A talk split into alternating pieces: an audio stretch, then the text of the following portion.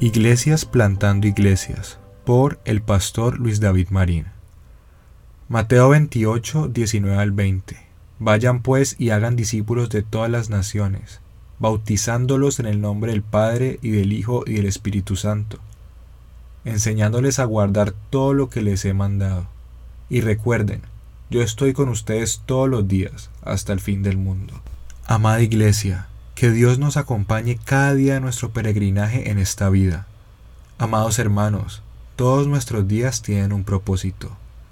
Aún los días más difíciles, aburridos, ajetreados, dolorosos o felices. Por la providencia de Dios, cada uno de nuestros días están llenos de propósito. Todo lo que hacemos debemos hacerlo para la gloria de Dios.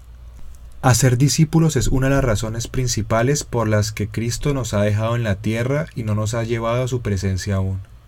Quiere usarnos cada día para que más personas en todo el mundo conozcan al Salvador y lo adoren como el Cordero que fue inmolado para rescatar el mundo.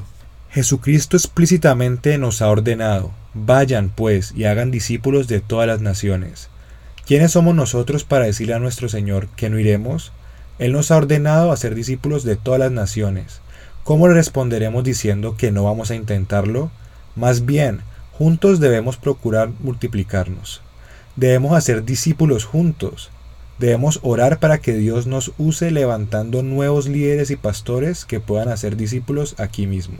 Y luego de ser probados como fieles, ser enviados a comenzar nuevas iglesias, a revitalizar aquellas que están muriendo, a ir a naciones lejanas a establecer iglesias fieles que proclamen el Evangelio bíblico y hagan discípulos. Ese debe ser el latido de nuestro corazón cada día y nuestro gozo cada vez que vemos a un líder ser enviado a la hora de discipular a las naciones.